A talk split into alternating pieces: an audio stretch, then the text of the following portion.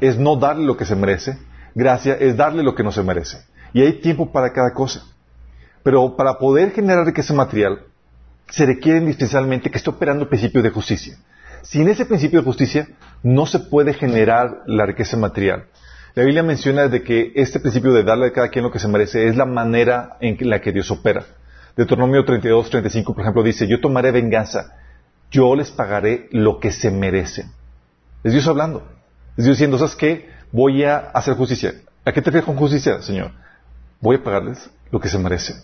Sí, Proverbios 24, 12 dice, no te excuses diciendo, ay, no lo sabíamos, pues Dios conoce cada corazón y Él te ve. El que te cuida tu alma sabe bien que tú sabías. Él pagará cada uno según merecen sus acciones. Job 34.11 dice, Dios paga al hombre según sus obras, lo trata como se merece.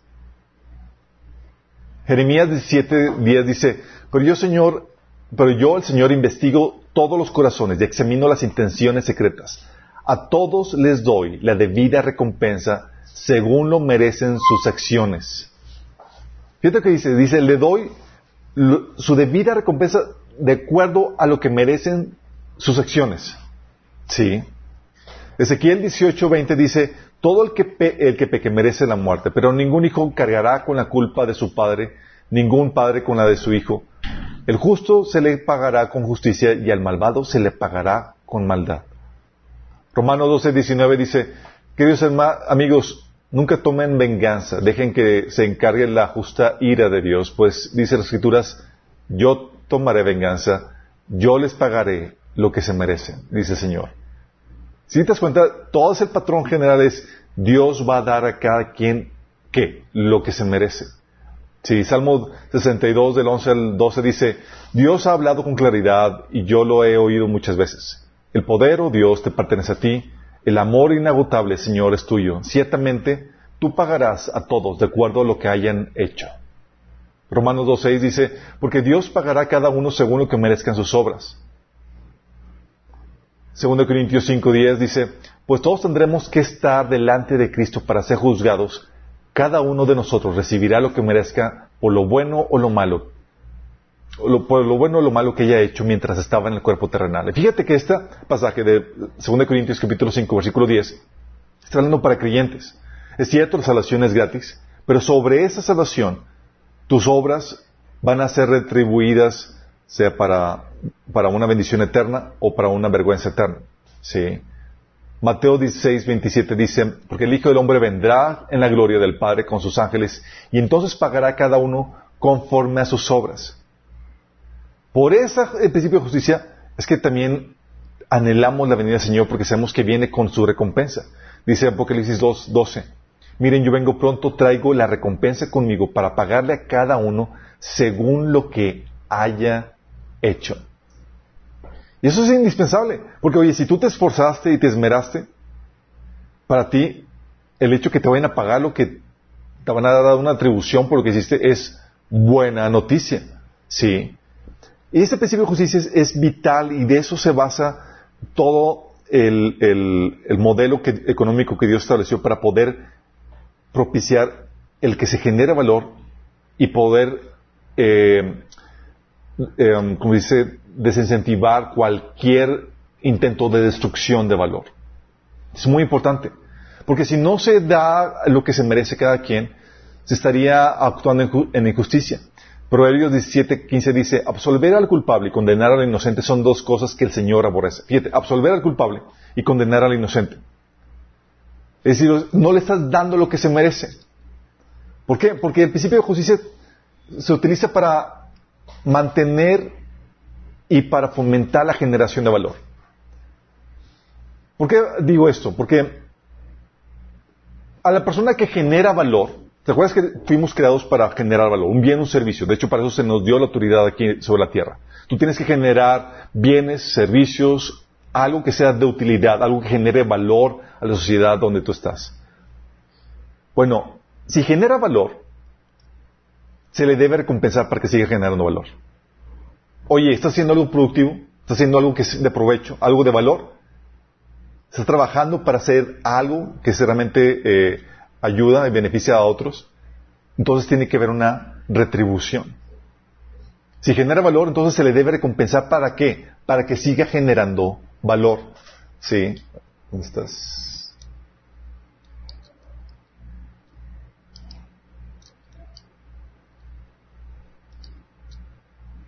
Para que siga generando valor. También, oye, y si quita valor,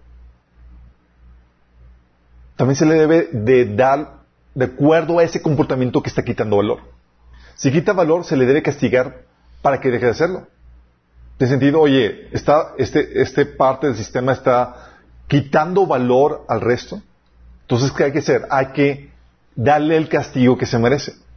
De hecho, lo que hacemos con, en, nuestro cuerpo. Nuestro cuerpo, cada parte de nuestro cuerpo tiene, eh, contribuye y genera valor al cuerpo. Es, una parte, cada célula, cada órgano y demás, está trabajando y genera valor. El hígado es importante, limpia las, impurezas y demás, el riñón también y, más. Y dices, oye, ¿te imaginas que el riñón dijera, oye, yo quiero trabajar de a gratis, sin recibir nutrientes? Lo que, los nutrientes que van a hacer para mí, que sea para nuestro cuerpo. Voy a sacrificarme en pro del cuerpo. Y, el, y los riñones colapsan. ¿Qué pasaría? todo el sistema se colapsaría porque su contribución es importante. Porque al principio, y eso lo vamos a ver, eh, estamos viendo el taller de, de orden creacional, vamos a ver eso a detalle ahí. Pero es lo que es la manera en cómo Dios diseñó que los sistemas trabajen y operen. Oye, si este elemento dentro del sistema genera valor, hay que retribuirle para que siga generando valor. Sí. Oye, quita valor, hay que eliminarlo. ¿Qué parece, por ejemplo, si una célula se convierte en cáncer? Ya no está generando valor. Y está quitando valor al cuerpo. Lo está enfermando. ¿Qué es lo que sucede? ¿Qué, sucede? ¿Qué se hace con el cáncer, chicos? Se le quita, se extirpa. ¿Sí? Se le debe castigar para que deje de hacerlo. Ese saca ahí. Primero se le da eh, tratamientos para tratar de que vuelva a la normalidad. Si no, si no se le, primero se le exhorta, si no, se le quita, ¿sí? Oye, y si no genera valor, si no genera valor, ¿qué haces con lo que no genera valor, chicos? Lo tiras. Es por eso que vas al baño, chicos. Sí, dentro de tu cuerpo es la forma en que opera. No se le, si no genera valor, no se le recompensa, no se le, no se le sustenta, no se le retribuye. Sí, es la manera en cómo opera. Y así es como, como somos partes o elementos dentro de un sistema, de este gran sistema que Dios creó, que es esta sociedad y su cuerpo, también así es que opera con, las personas que trabajan. Al que trabaja, la Biblia enseña que debe tener una compensación. Dice la Biblia que el obrero es digno de su trabajo, de su salario. Mateo 10, 10 dice, no lleven bolso, fíjate, cuando Jesús envió a los discípulos a compartir el Evangelio, los envió a que fueran de monigotes, así como que, a ver, chicos, vayan a visitar a la gente, a ver, entrometerse en lo, en lo ajeno. No, los envió a que liberaran demoniados, a que sanaran, a que predicaran las buenas nuevas. ¿Sí? Y les dice en Mateo 10, 10, no lleven bolso de viaje con una muda, ni ropa, ni, ni con sandalias, ni siquiera lleven bastón. Era un viaje rápido. Órale, chicos. Vienen hoy y se regresan mañana, pasado mañana. Es un viaje rápido. Dice, no pueden, dice, no duden en aceptar la hospitalidad, porque los que trabajan merecen que se les dé alimento. ¿Qué está haciendo? Oye, les van a tratar con hospitalidad. Dice, tú acéptalo. ¿Por qué? Porque estás operando bajo un principio. Estás tú proveyendo un bien, un servicio, y tienes que ser retribuido. Y Jesús está hablando que esta hospitalidad era una forma de retribución para el que estaba trabajando, para los discípulos que estaban ah, llevando a cabo la chamba. Sí. Primera, Timoteo 5, 18 dice, pues la escritura dice, no pongas bozal al buey mientras esté trillando. El trabajador merece que se le pague su salario. El trabajador merece que, que se le pague su salario, chicos. Sí. Lucas 10, 17, lo mismo que hablaba, decía, quédense en un lugar y coman y beban lo que les den. No duden en aceptar la hospitalidad, porque los que trabajan merecen recibir su salario. Oye, es el mismo principio. Está realizando una función de valor que genera valor. se le debe retribuir para que siga produciendo ese servicio que está beneficiando a otras personas. Sí, es como el, ese órgano del cuerpo. Oye, el hígado tienes que, tiene que recibir sus nutrientes para que siga generando el servicio que está proveyendo el cuerpo. Y es aquí donde mucha gente ve como algo loable el, el hecho de que no eh, el no cobrar por los servicios o los trabajos realizados. Eh, y es cierto que hay veces donde no se cobran los servicios que tú realizas. Y, tal vez aquí en Minas se, ha dado una mala impresión porque no cobramos o pedimos ofrenda. Ah, y eso ha dado la impresión de que esto es la forma correcta de hacer las cosas. Y, que están mal los que, aquellos que cobran o piden ofrendas. Sí. Y me ha tocado escuchar alguno que otro comentario que no, es que ellos sí están pidiendo ofrendas. Aquí está, aquí, digo, no son como nosotros que sí no pedimos ofrendas. Pero no, no es la norma, chicos. Sí, quiero déjame aclararte.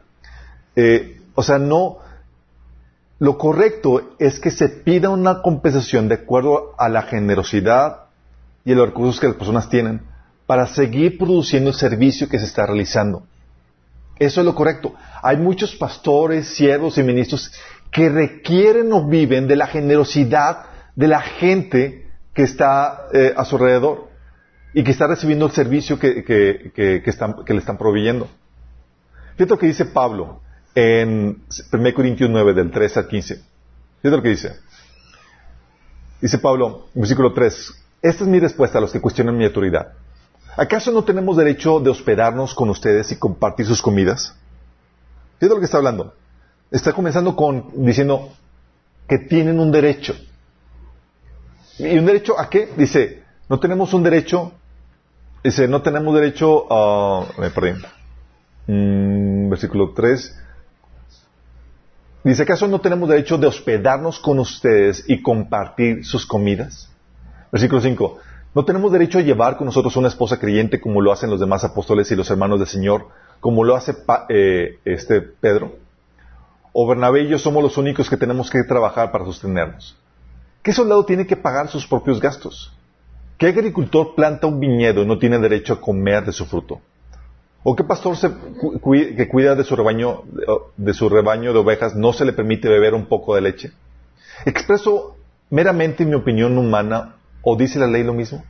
Porque la ley de Moisés dice, no le pongas bozal al buey para impedirle que coma mientras trilla el grano. ¿Acaso pensaba Dios únicamente en bueyes cuando dijo eso? ¿No nos hablaba a nosotros en realidad? Claro que sí. Escribió para nosotros a fin de que tanto el que ara como el que trilla, el grano, eh, tanto el, el que ara como el que trilla el grano, puedan esperar una porción de la cosecha. Ya que hemos plantado la semilla espiritual entre ustedes, ¿no tenemos derecho a cosechar el alimento y la bebida espiritual? Si ustedes sostienen a otros que, les predican, ¿no deberíamos tener nosotros aún mucho mayor derecho a que nos sostengan? Pero nunca nos hemos valido de ese derecho. Preferiríamos soportar cualquier cosa antes de, que de ser un obstáculo a la buena noticia acerca de Cristo. ¿No se dan cuenta de que los que trabajan en el templo obtienen su alimento de las ofrendas que se llevan al templo? Y los que sirven en el altar reciben una porción de, los que se ofrece, de, lo que se ofrece en el sacrificio. Del mismo modo, versículo 14, el Señor ordenó que los que, que predican la buena noticia sean sostenidos por los que reciben el beneficio del, mensaje. te cuál es la regla? La regla es que si tú recibes enseñanza, la buena noticia, es que tú debas ¿qué? contribuir sosteniendo al que te estaba eh, compartiendo la buena noticia. Dice, sin embargo, versículo 15, yo jamás me he valido de ninguno de esos derechos. Y no escribo esto para sugerir que, eh, sugerir que es mi deseo comenzar a hacerlo ahora, de hecho, preferiría morir antes de perder mi derecho a jactarme que predicar sin cobrar. Fíjate lo que está diciendo Pablo aquí. Pablo está hablando de un principio. Y ese principio de que, oye, si están recibiendo un beneficio, se debe retribuir ese principio de justicia. Es, oye, estás dando un buen servicio, hay que retribuirlo para qué? Porque es lo justo. Y es lo que se debe hacer para que pueda seguir proveyendo dicho servicio. es la manera en cómo opera y ese principio que Dios enseña. Sí, es la manera en cómo Dios resguarda la generación de valor. Oye, ¿está generando valor? Hay que retribuirlo. ¿Pero por qué? Hay que retribuirlo para que pueda seguir generando valor. ¿Sí? Pablo tenía la ventaja de que él tenía su equipo de trabajo y él tenía otro oficio que le proporcionaba eso. Nosotros aquí en Minas tenemos la ventaja de que gracias a Dios nos provee de diferentes, formas y aparte nos ha puesto nosotros la, carga no eh, hacer énfasis en las ofrendas ni demás porque, por el abuso que se ha generado en esa temática sobre la iglesia. Si la iglesia, la, esposa de, Cristo ha sido muy abusada en esa, temática. Nos estamos contrarrestando esa, ese abuso. Pero el hecho de que nosotros nos comportamos así o que Pablo se comporta así no significa que es la manera de operar. Tú tienes que tener muy en cuenta esto. ¿Sí? No es para que veas menos a los que están, a los que sí colecten ofrendas. Al contrario, es el deber, es lo como debe de operar eso. ¿Sí? Pablo, sí, no cobraba, pero sí sabía cómo eh, esperar o pedir cosas a cambio, chicos. Sí. Ustedes recuerdan cuando le escribió una carta a Filemón, de una carta a Filemón. Tenía un esclavo que se había escapado con él eh, de Filemón y Pablo le compartió el evangelio y se entregó a Cristo. Y Filemón le dice, le Pablo, Filemón, tienes que regresar con tu amo. dice, pero, pero es que le robé algunas cosas y hice algo mal. Y dice, ah, pues no te. Tengo una, yo tengo saldo a favor por el servicio que le he dado a Filemón, que nunca le he cobrado. Y dice Filemón, eh, le dice Pablo en el versículo 17 al 19 de la carta a Filemón. Así que, si, si me consideras tu compañero, recíbelo a él como me recibirías a mí. Si te perjudicó de alguna manera o te debe algo, cóbramelo a mí. Yo, Pablo, escribo esto con mi propia mano, yo te lo pagaré y no mencionaré que tú me debes tu propia alma. O sea, sabía, sabía lo que, lo que estaba ofreciendo y sabía el costo de lo que podía hacer. Y podía, aquí en este momento estaba utilizando el, tiempo de cobrar. O sea, es que te, te voy a pedir a cambio un favor. No te estoy cobrando, nunca cobro nada, te doy un favor. Recibe y Así es, me debes tú más. De hecho, Pablo, una cosa que, que no cobraba, sí, pero él, él, sí esperaba cosas a cambio. ¿Te acuerdas que hay formas de, de, retribución? Lo vimos cuando vimos las formas de pago. Puede ser una retribución de, con dinero, con alimento, en especie, pero también con honor, con cariño. Y es lo que Pablo hacía. Decía, ¿sabes qué? No te estoy cobrando, pero sí espero algo a cambio. Es lo que dice segunda, de 2 Corintios 12 del 14 15. Ahora yo voy a visitarlos por tercera vez y no les, no les seré una carga. No busco lo que tienen, los busco ustedes mismos. Después de todo, los hijos no mantienen a los padres, al contrario, son los padres quienes mantienen a sus hijos. Versículo 15. Con gusto me desgastaré por ustedes y también gastaré todo lo que tengo, aunque parece que cuanto más los amo, menos me aman ustedes a mí. ¿Qué estaba esperando cambio, Pablo? Dando, estoy desgastando, estoy dando, invirtiendo en ustedes, y lo que espero es un cariño de vuelta. Decía, oye, entre más les amo y más les, invierto y demás, parece que menos me aman. O sea, no está ni siquiera compensando con agradecimiento, con cariño lo que les estamos dando. Porque hay diferentes formas de compensar lo que se te está dando. ¿Sí? Y la Biblia enseña, ok, está generando valor, está trabajando, ¿qué hay que hacer? Hay que retribuirle. Sí, es muy importante eso. ¿Y qué te parece si la persona que trabaja lo hace muy bien?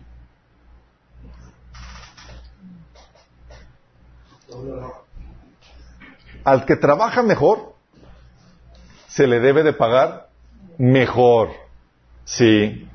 Primera Timoteo 5, 17 dice, los ancianos que cumplen bien su función deberían ser respetados y bien remunerados, en particular los que trabajan con esmero tanto en la predicación como en la enseñanza.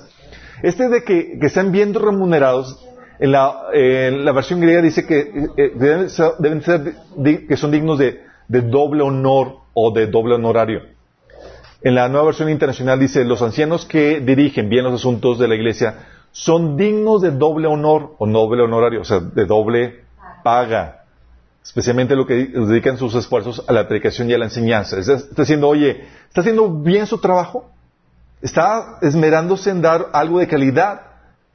Retribúyele bien.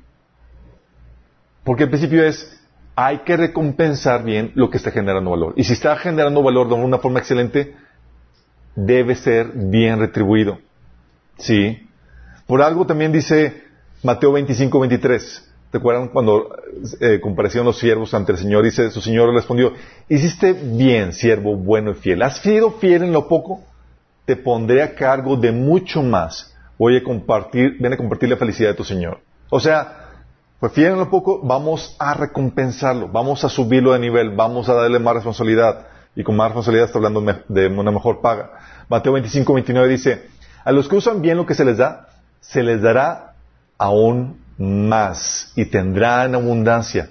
Pero al que no hace nada, se le quitará aún lo poco que tiene. Está hablando de que, oye, si está viendo un buen desempeño, lo justo es que se le retribuya mejor. ¿Y si es mediocre? Si es mediocre, se le debe pagar acorde. La Biblia dice, por ejemplo, en Proverbios 18, 9, al que es negligente en su trabajo, confraterniza con el que es destructivo. ¿Te acuerdas qué le pasó al siervo inútil? Fue despedido, chicos. Mateo 25, 23. Y al siervo inútil, echadle a las tinieblas de afuera, y será el lloro crujir de dientes. Sí. Y tiene sentido, chicos, porque si tú no, si tú pagas o tratas igual a, tanto al que, al que se desempeña de forma excelente como al mediocre, tú vas a, eh, no estás dándole, no estás actuando en justicia. Sí. No estás dándole a cada quien lo que se merece. Y estás desincentivando al que se está esmerando más. Porque lo que sucede cuando no se aplica el principio de justicia, lo que hace es que al que se esmera en dar un mejor servicio, se desincentiva y recompensa al que no está generando valor. O sea, el principio de justicia lo que hace es que si no se aplica, promueve la destrucción y la falta de valor. ¿Sí? Oye, pues a él le pagan sin hacer nada, pues yo, ¿para qué trabajo? ¿No, no, entendiendo? Pero este no, no contradice al que los fueron los jornaleros que los fueron contratando a diferente horario por eso les comenté, hay un tiempo de justicia, chicos. Y la generación de valor opera bajo el principio de justicia. Y un tiempo de misericordia y otro de gracia. ¿Sí? ¿Cuándo opera cada, eh, cada principio? Lo vamos a ver en el orden creacional, en el taller que estamos viendo los martes. Sí. Pero ahorita es importante que entendamos que si no opera el principio de justicia, no se puede generar valor. Porque lo que hace el generar valor es que te dice, ¿sabes qué? Trabajaste, mereces una atribución. Trabajaste muy bien, mereces una muy buena retribución. Oye, eres mediocre en lo que estás haciendo, se tiene que castigar eso. De hecho, lo que las empresas hacen de forma normal, chicos. Por ejemplo, una forma de castigar a una persona mediocre es un, son con los bonos. ¿Cómo que castigar con los bonos? ¿Sí? Bono, eh, hay el bono de puntualidad, el bono por buen desempeño, el bono por eh, asistencia. Tú pones bonos por lo que debería de hacer. ¿Sí? Para que lo haga. O sea, es decir, si no lo haces, no hay bono. No hay bono. Lo estás castigando sin el bono. Es decir, estás, me das un trabajo chambón, llegas tarde, te sales temprano, no hay buen desempeño, se te va quitando los bonos. Esa manera de operar, chicos, es bíblica. Sí, es una forma de castigar al que trabaja de forma mediocre y de recompensar al que está teniendo un buen desempeño. ¿Me voy explicando?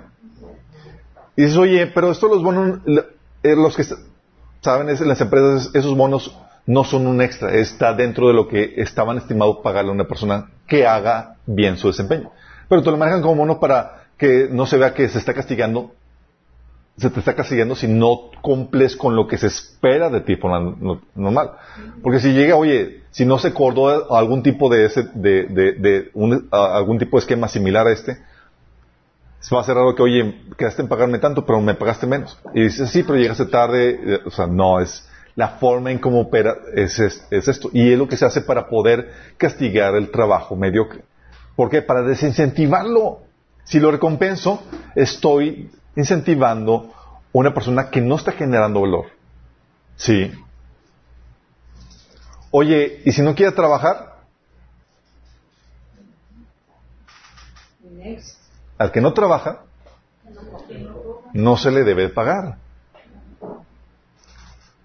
Segunda Tesalonicenses 3, 10 es lo que, la regla que estableció Pablo. Porque incluso cuando estábamos con ustedes les ordenamos, el que no quiera trabajar, que tampoco coma. Fíjate lo importante que es esto, chicos. Es algo que hemos platicado. Y es muy importante de- dentro de este taller. Fuimos creados para qué? Para generar valor. ¿Se acuerdan? Todo el concepto de que Dios te dio autoridad es para que puedas producir bienes y servicios que puedan servir, de, que puedan beneficiar al prójimo, que puedan bendecir al prójimo, que puedan exaltar a Dios.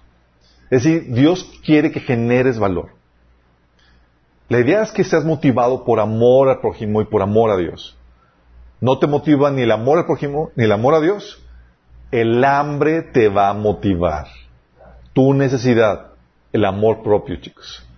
Proverbios 16, 26 dice, al que trabaja, el hambre lo obliga a trabajar, pues su propio apetito lo estimula. ¿Te ha tocado que has querido ayudar a una persona, pero es floja? tocado, a mí me ha tocado gente que, oye, yo estoy más preocupado que la, que, que la persona. Y le, y, oye, le consigo un trabajo y le, y le, le me muevo para poderle asistir aquí, allá. Y, y el tipo, pues nomás, no se mueve. Y dice, vaya, o sea, yo me desgasté más pensando que, que, que, que, tenía todo el interés y demás, pero la verdad es que era flojo. ¿Sí? Y era, ¿qué hago ante esa situación? Pues esperamos a que la necesidad sea tan fuerte que lo obligue a moverse. Sí. Qué patético que sea así, que uno llegue a esa situación, pero así llega a pasar aún entre cristianos. Por eso, chicos, todo esto opera de acuerdo al principio de justicia. Acuérdense que el principio de justicia es que darle a cada quien lo que se merece. Produce un bien, algo de, que genera valor, hay que retribuirlo de alguna u otra forma. ¿Sí? Y la Biblia menciona por eso que el modelo económico que la Biblia establece es la meritocracia, que es el producto del principio de justicia. Recibes lo que mereces, con la meritocracia estamos hablando de que recibes lo que mereces de acuerdo a la diligencia, sabiduría, ingenio y chamba que quieres ponerle algo. Sí. Más aparte de la bendición, aunado a la bendición que Dios te da y aunado al cúmulo de bendición o maldición por las decisiones tomadas por su- tus antepasados. ¿Se acuerdan cuando vimos bendiciones, digo, maldiciones desatadas y maldiciones repartidas?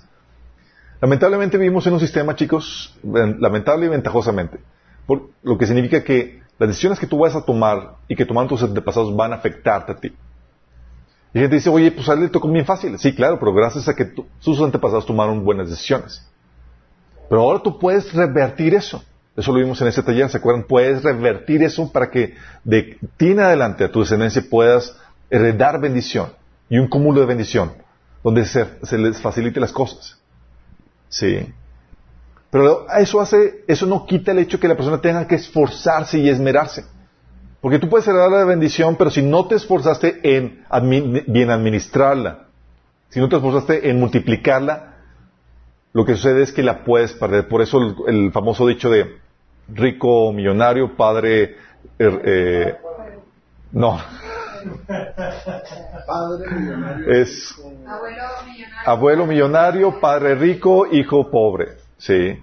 Que era, que va gastándose eso. ¿Por qué? Porque no aprendieron, no, no supieron cómo administrar bien eso. O sea, el hecho de que tú tengas la bendición heredada no significa que no, que, que no se quite la meritocracia. Tienes que aplicarla, ya sea para mantenerla, porque se puede perder. Sí. Pero también aplica que si tienes, heredaste maldición, tú puedes revertirla y convertirla en bendición. Sí. Por eso, cuando hablamos de meritocracia, tú lo puedes ver a lo largo y ancho de la Biblia. eso conlleva varias cosas. Por ejemplo, tienes eh, la manera en que se comporta el Señor en la, eh, en, la retribución que le dio a cada uno de sus siervos. Mateo 25 del 20 al 23 dice, y llegando el que había recibido cinco talentos, trajo otros cinco talentos, diciendo, Señor, cinco talentos me entregaste, aquí tienes, he ganado otros cinco talentos sobre ellos.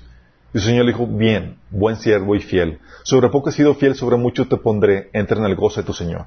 Llegando también el que había recibido dos talentos, dijo, Señor, dos talentos me entregaste, aquí tienes, he ganado otros dos talentos sobre ellos.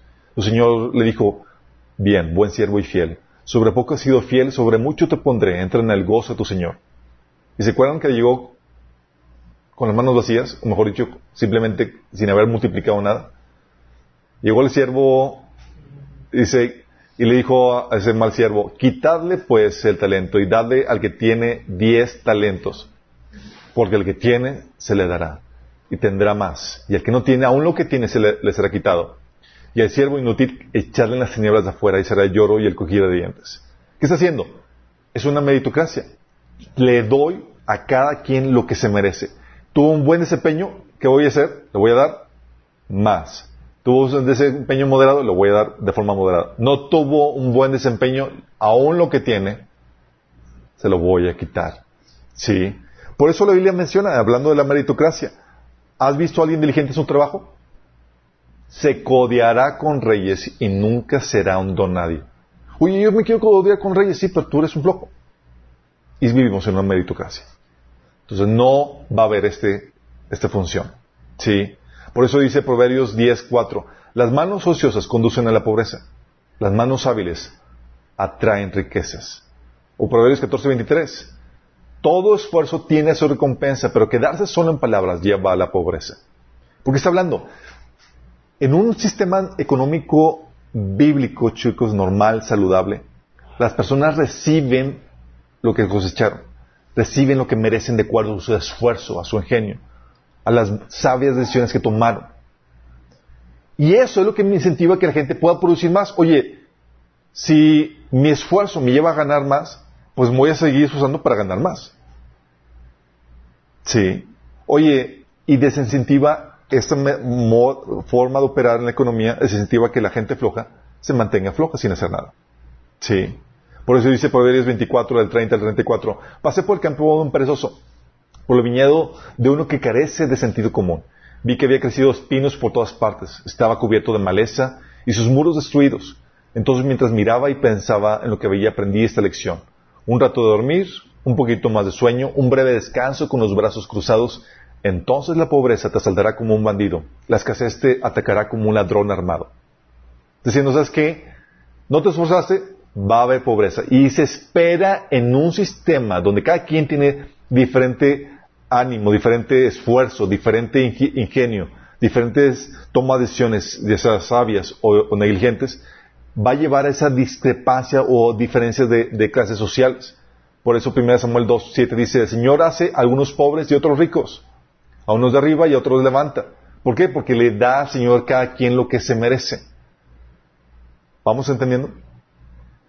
Entonces vamos entendiendo que, Señor, en este sentido tú puedes generar valor y si tú recibes la retribución, la justa retribución, esto te va a seguir motivando a que sigas produciendo. Sí.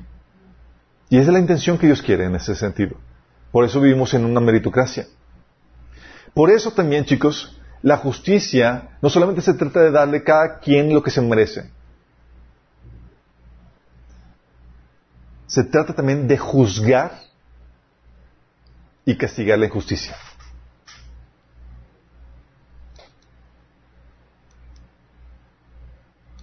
Ups. Se trata de juzgar y castigar la, injusticia, chicos. Tú tienes, um, tienes en la Biblia, en el Antiguo Testamento, que Dios instituyó leyes para el gobierno, chicos, para regular las relaciones. Y vas a encontrarte que las leyes que estableció Dios para poder establecer, hacer justicia, estaban diseñadas para proteger la generación de valor. Imagínate que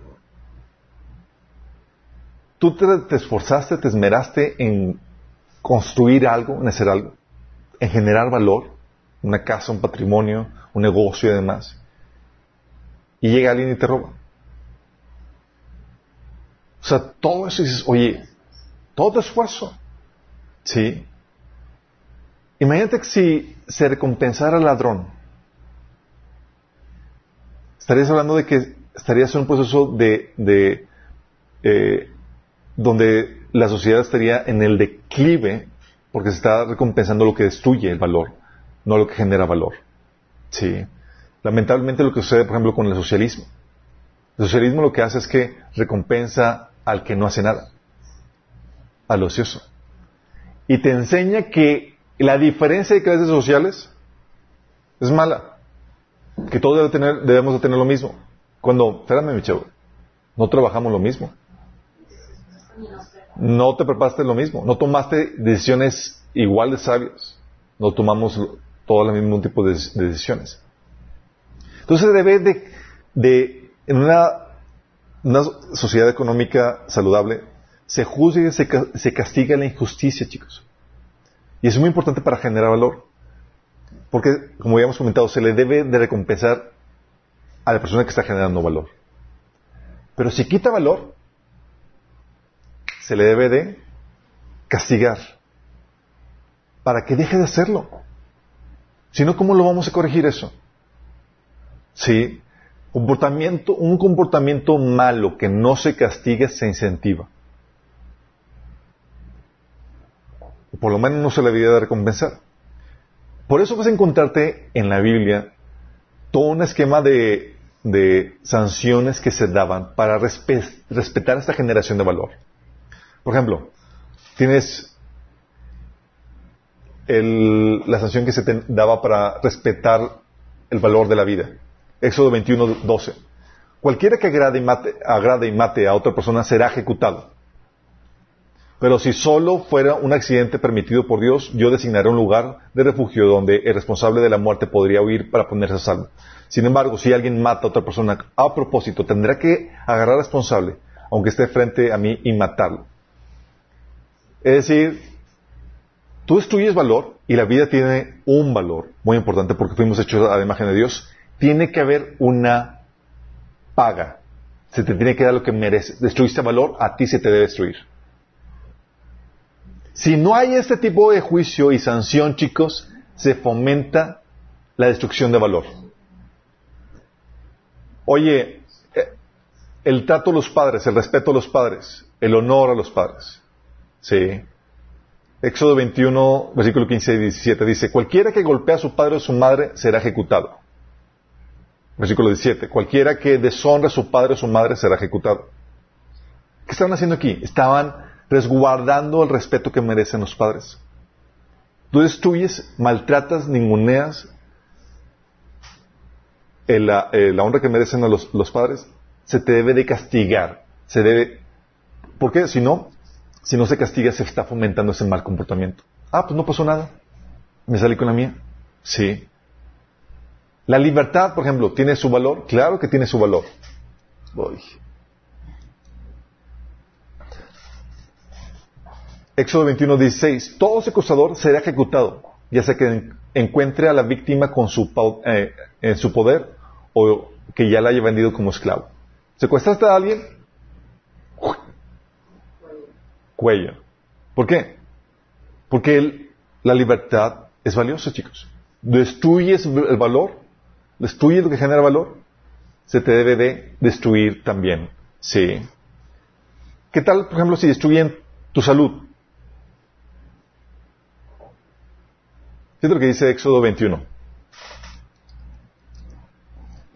Dice, supongamos que dos hombres pelean y uno golpea a otro con una piedra o con el puño y la persona herida no muere, pero tiene que guardar cama. Si después puede levantarse y salir caminando de la casa, aunque fuera con muletas, entonces no se castigará al agresor, pero estará obligado a compensar a su víctima por el trabajo perdido y a pagar por su recuperación. ¿Suena justo? Suena justo, obviamente. Oye, la salud tiene un valor, chicos. Oye, ¿y el tiempo perdido que no, tú puedes, no pudo generar? ¿Qué pasó? ¿Quién me lo va a pagar? Si no, se si no se sancionan ese tipo de situaciones, se fomentaría la injusticia y la destrucción de valor. Y el Señor lo que pone, pone reglas para que resguardar la construcción de valor. Es lo que permite el principio de justicia. Oye, por ejemplo, otro caso, el daño, en el caso de un daño físico sufrido.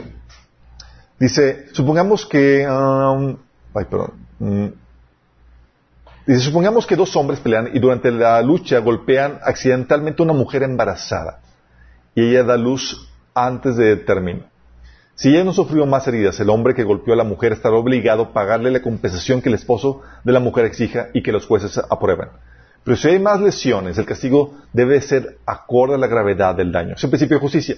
El castigo debe ser de acuerdo a la gravedad del daño. Y pone el principio, vida por vida, ojo por ojo, diente por diente, mano por mano, pie por pie, quemadura por quemadura, herida por herida, moretón, moretón. Es el principio de justicia. No puedes sancionar algo más, dar un castigo más grave de lo que merece la sanción, ni uno menos. Tiene que ser en proporción al valor de lo dañado. Oye, ¿alguien aquí tiene mascota? Daño por tu mascota.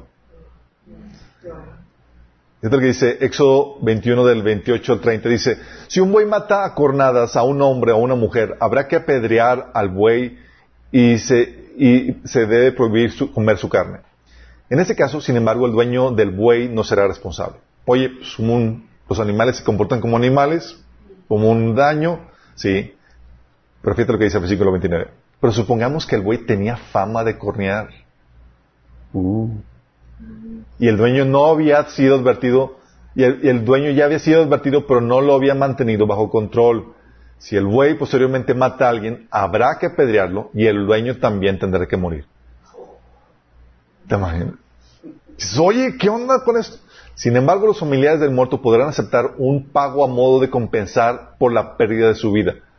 El dueño del buey podrá salvar su vida pagando lo que se le exige. ¿Qué está haciendo? ¿Por qué está permitiendo eso? Porque se está resguardando el valor, chicos. Lo que genera valor. Oye, la vida tiene valor, se tiene que resguardar. La propiedad tiene un valor, se tiene que resguardar. Se tiene que dar las sanciones pertinentes para resguardar eso. Por ejemplo, daño por actividades que tú, que tú, que tú realices en tu trabajo.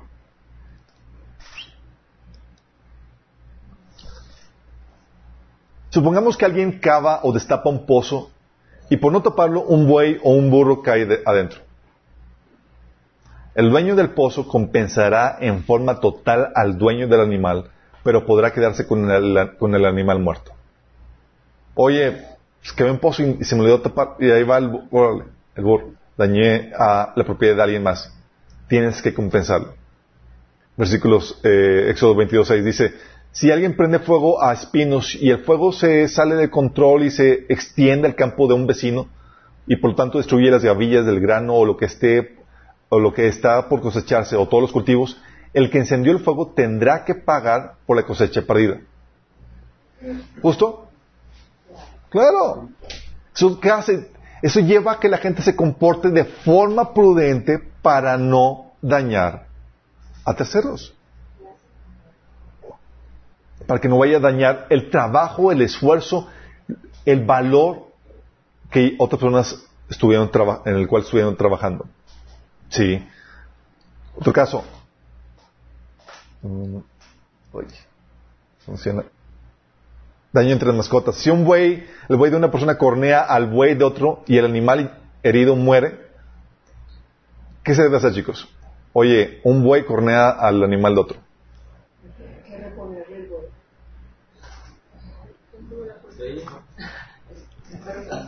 ¿Qué sería lo justo?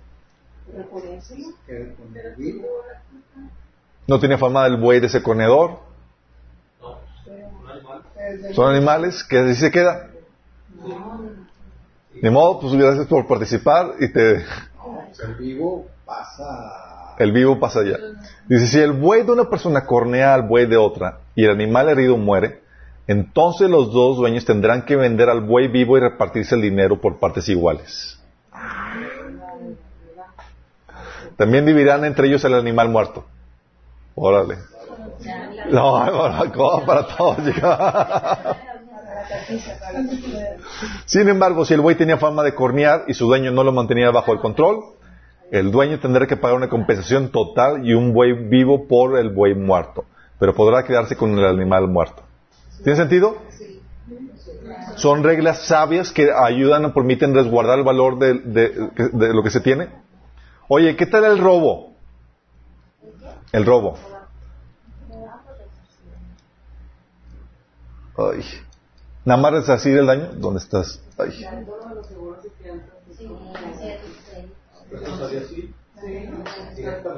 Bueno, aquí, aquí parece, aquí debería decir robo, chicos, no es que está tapando esto.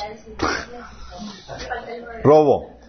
Sí, Éxodo 22 del 1 al 4. Fíjate lo que dice. Si alguien roba un buey o una oveja, luego mata o vende el animal, el ladrón tendrá que pagar lo que robó. ¿Eso sería lo, lo justo? Oye, pues si nomás pago eso, pues, pues, pues, está tranquilo, ya lo vendí, con lo que vendí lo pago. Una sanción, obviamente. Dice, tendrá que pagar cinco bueyes por cada buey robado y cuatro ovejas por cada oveja robada. Tómala. Versículo 2. Si, se sorprende a un ladrón en el acto de forzar la entrada a una casa y durante el enfrentamiento se le mata a golpes, la persona que mató al ladrón no es culpable de asesinato. Pero si sucede a la luz del día, el que mató al ladrón sí es culpable de asesinato. El ladrón que sea capturado pagará la cantidad total de lo que haya robado. Si no puede pagar, se venderá como esclavo para pagar lo robado. Si alguien roba un buey o un burro o una oveja y se encuentra el animal en su poder, entonces el ladrón tendrá que pagar el doble del valor del animal robado.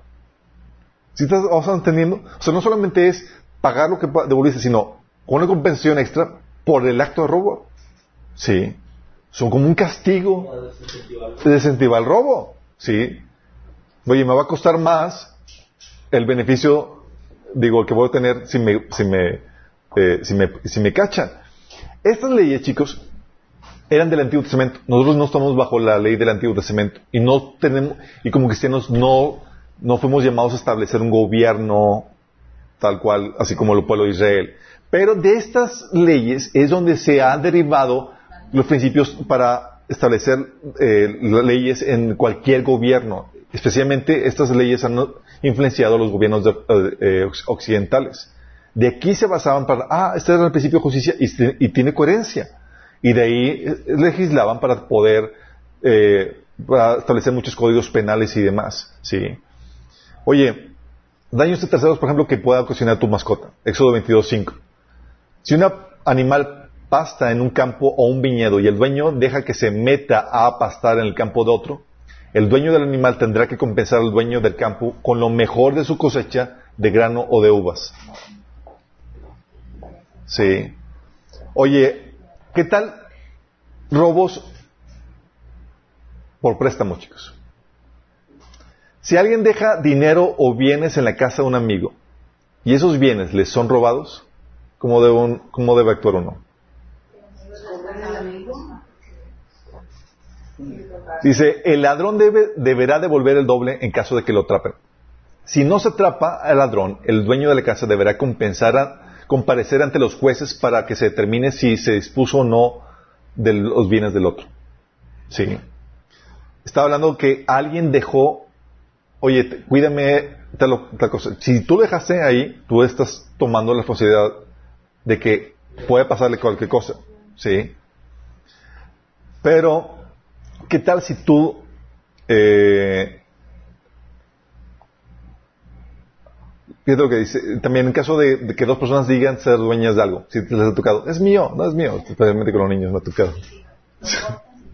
lo cortas. dice, en, todo, en todos los casos de posesión ilegal, las dos partes deberán llegar, llevar el asunto ante los jueces. El que se declare culpable deberá restituir el doble de su, a su prójimo. Y el que se dice que se trate de un toro o de un asno o de una oveja o de una eh, ropa o de cualquier otra cosa perdida que alguien reclame como de su propiedad. Y es ahí donde entra la labor de investigación, por eso se lleva ante los jueces para esclarecer el asunto.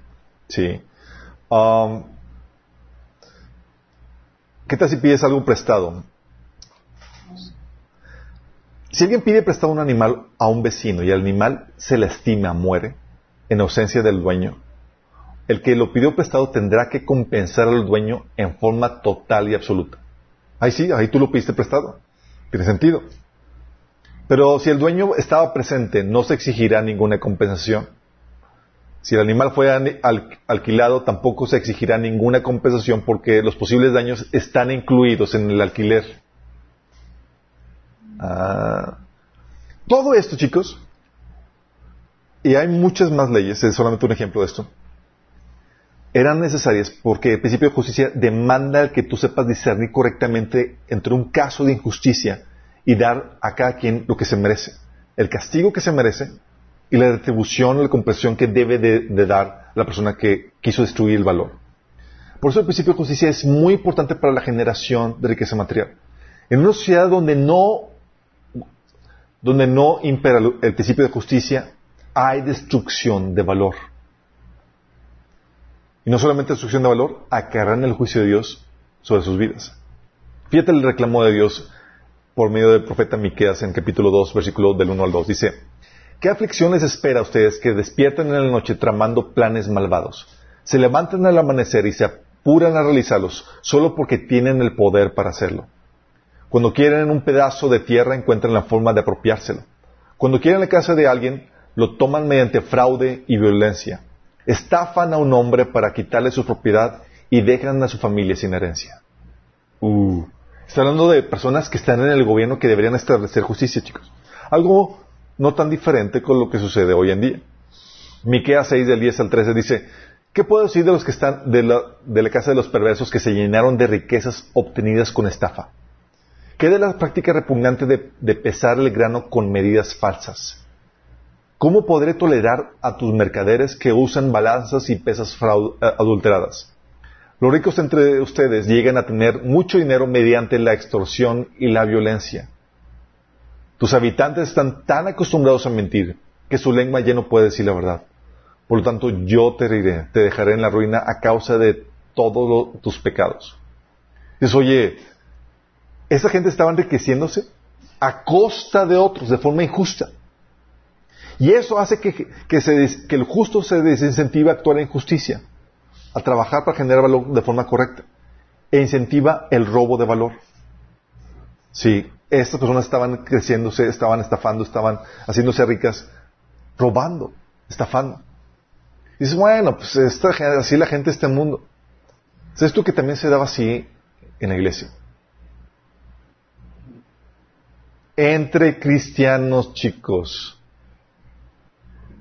¿Se puede dar? se puede dar. Sería muy inocente de tu parte pensar que puedes establecer un negocio con otro cristiano pensando que todo va a salir de maravilla porque es cristiano.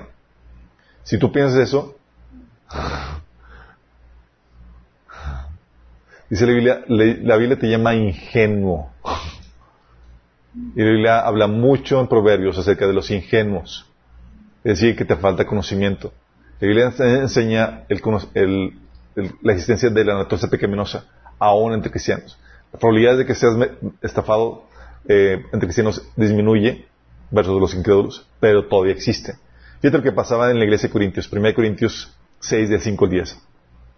¿Acaso no hay entre ustedes nadie lo bastante sabio como para juzgar un pleito entre creyentes? Al contrario, un hermano demanda a otro, y esto ante los incrédulos.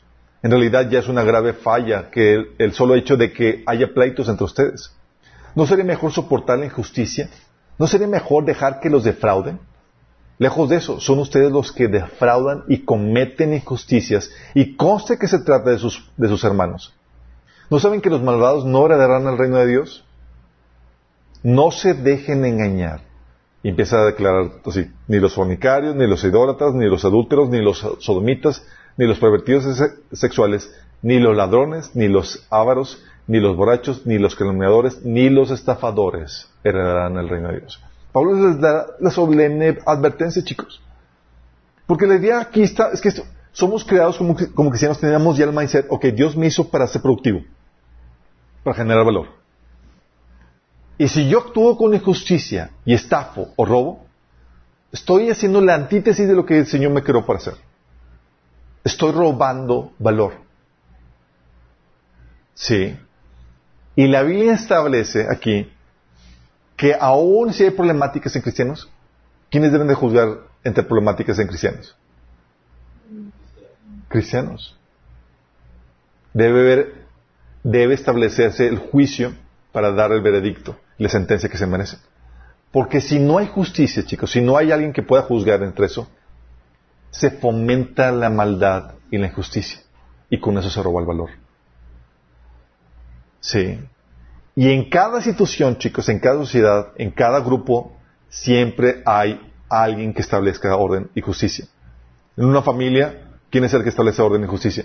Entre pleitos entre hermanos. Papás. En una empresa, los jefes. Sí. Hoy hubo una malversación de fondos más, se despide, estableció justicia. Sí. En una iglesia, los líderes de la iglesia. Y aún en la sociedad en general, está el gobierno para eso. Donde sea las autoridades tienen que operar bajo el principio de justicia para poder resguardar el valor y desincentivar a los que están destruyendo el valor. Y como injusticias, chicos, típicamente, cuando hablamos de injusticias, hoy funciona.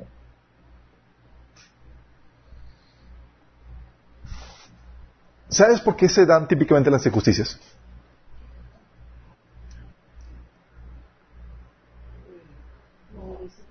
¿Por qué se les ocurre? ¿Por qué se la injusticia? ¿Por qué una, una persona estafaría a otra persona? Codicia. Típicamente, chicos, es el resultado de querer tomar un atajo. No me quiero esforzar. No me quiero, o sea, quiero eso que codicio sin pagar el precio. Típicamente. Oye, quiero eso sin pagar el precio. Quiero tomar un atajo. No quiero pagar el precio para obtener o disfrutar algún bien o servicio.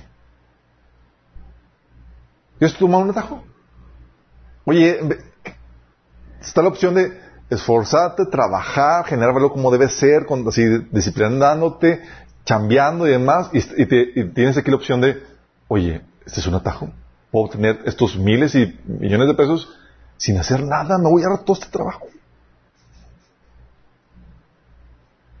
Y entonces sucede la injusticia. Oye, puedo ser, puedo apropiarme del terreno de esta casa sin agua aquí en la cuestión checa, o sea, me voy a ahorrar, o sea, la opción de trabajar con los ojos de mi frente y ahorrar y hacer todo eso, o sea, me lo puedo ahorrar y puedo irme por la versión fácil.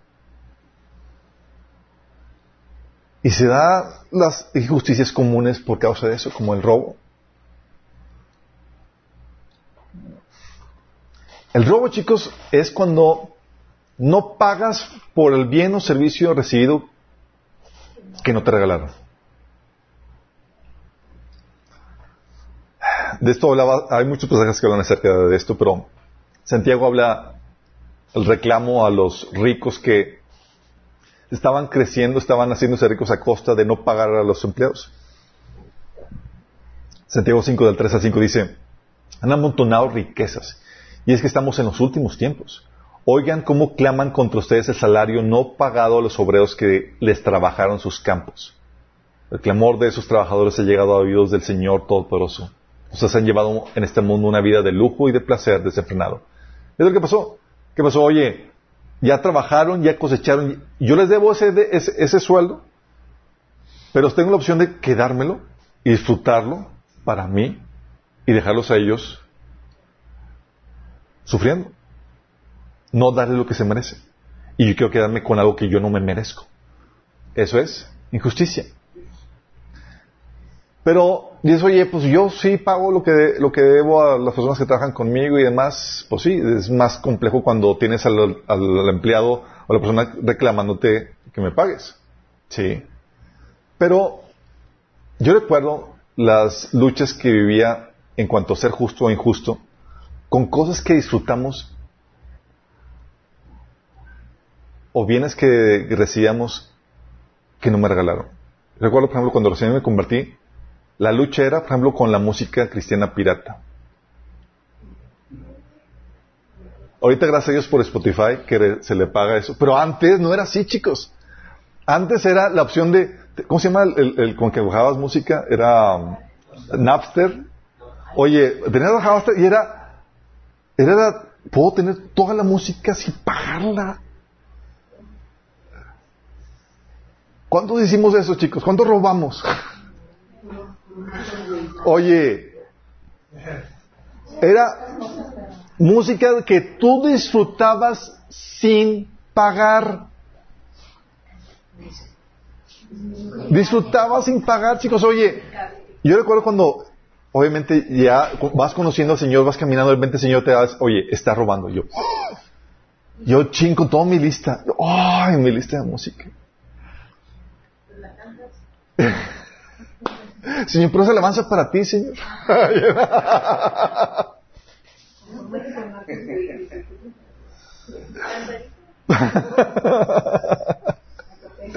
Oye, y lo que tuve que hacer era empezar a ahorrar para comprarme cada uno de los álbumes que yo había bajado.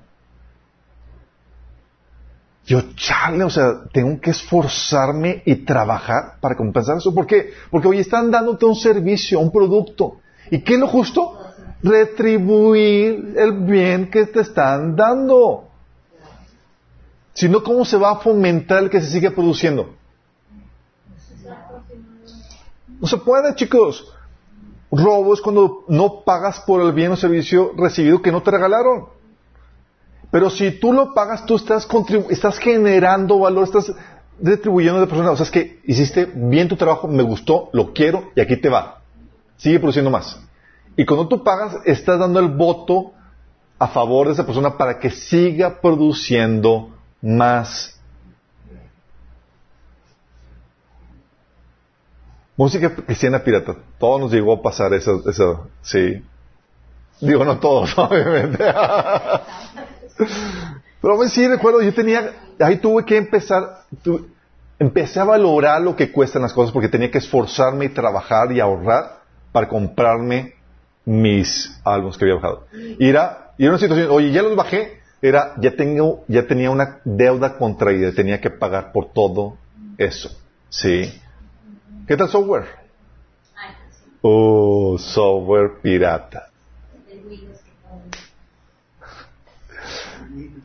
Wow. Oye, es que y yo- la, la- y la y la excusa es que está carísimo. ¿O no? Es que está carísimo. Oye, sí. Y luego, peor, digo, gracias a Dios, chicos, que, que, que hay mecanismos que ya las compañías de, de- software eh, han establecido porque saben que, oye, los estudiantes no pueden costear mucho de su software y, es y si te lo limitan no lo puedes usar para asuntos comerciales, simplemente para prácticas y demás. eh, y, y te limitan ese, ese tipo de, maniobras. Porque ya, y oye, de por sí no, no estás pagando con él y estás comercializando con él y produciendo algo y ganando sin haber pagado, pues ya estamos eh, muy mal. Recuerdo, oye, tener, saber este principio de justicia, saber que era, que Dios se rige bajo esto y que tienes que compensar el bien o servicio que tú estás disfrutando. No te dejas dormir en paz, chicos. Es chin, estoy consumiendo algo y no lo he pagado. Sí. Y te obliga a esforzarte para pagar aquello que tú estás recibiendo. Yo recuerdo batallando con esto porque obviamente había unos software bien, bien caros y demás. eh, y eran software de diseño y eran los típicos carísimos. Yo, Señor, estoy orando, Señor, es que yo necesito hacer ese trabajo y no puedo hacerlo si no. Y, y gracias a Dios por, los, por, por las, los- las pruebas de 30 días gratis porque me salvaban, chicos. Yo, ay, gracias a Dios. Pero luego descubrí los eh, open source, los software de, gratuitos de open source que son de, libre licencia. No tenían, no eran tan robustos y demás. Pero cómo me han ahorrado y cómo me han salvado. Porque eso son gratis. Son personas que le ponen galleta y eso y demás. Y, y son desarrolladores que saben que, que, que, eh, eh, que ellos ganan por la, por, por la publicidad, no solamente publicidad, por- porque pueden presumir que realizaron un software bien hecho y demás y eh, se consiguen eso eh, trabajo más adelante para nuevos proyectos. Pero hay ese tipo de situaciones. Pero la problemática es cuando tú piensas que es lo normal y tú tienes el modo de operar de esa forma. ¿Sí? Cuando quieres, ejemplo, que tu hermano te dé un servicio gratis. Y pasa ante cristianos, chicos. Les platicaba el ejemplo de la, del hermano de la, de la librería cristiana que, se quejaba conmigo y dice, bueno, es que llegan aquí pastores y líderes y demás y quieren que le dé libros gratis, piensan que, que aquí, digamos porque, porque, porque son cristianos. Pero a veces pasa eso, chicos. Sí. Llegamos, es como que, o llegamos luego, y, y ¿qué descuento me va a dar, hermano? En vez de, oye, es busca retribuir lo justo. ¿Sí? Y lo mismo pasa cuando queremos disfrutar instalaciones o predicaciones y demás, y no estamos dispuestos a, a retribuir de una u otra forma.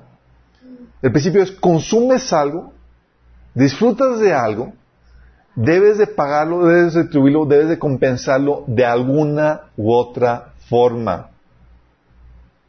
Pablo, por ejemplo, no cobraba, pero esperaba, oigan, pues cariñito de parte de ustedes, chicos, oigan, diles, me tratan mejor a, los superapóstoles ahí que los están defraudando más que a mí. sí. Esa es típica injusticia, chicos, cuando disfrutas, y eso es robo.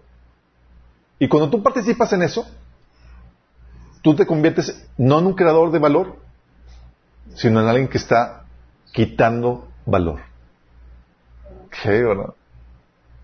Ya no me gustó esto. Ah, también cuando funciona.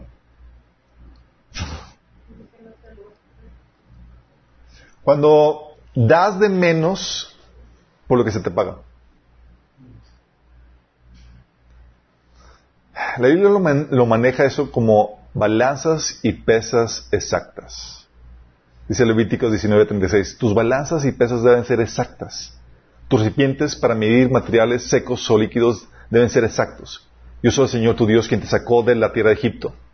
Proverbios 11:1. El Señor detesta el uso de balanzas adulteradas porque se deleita en pesas exactas.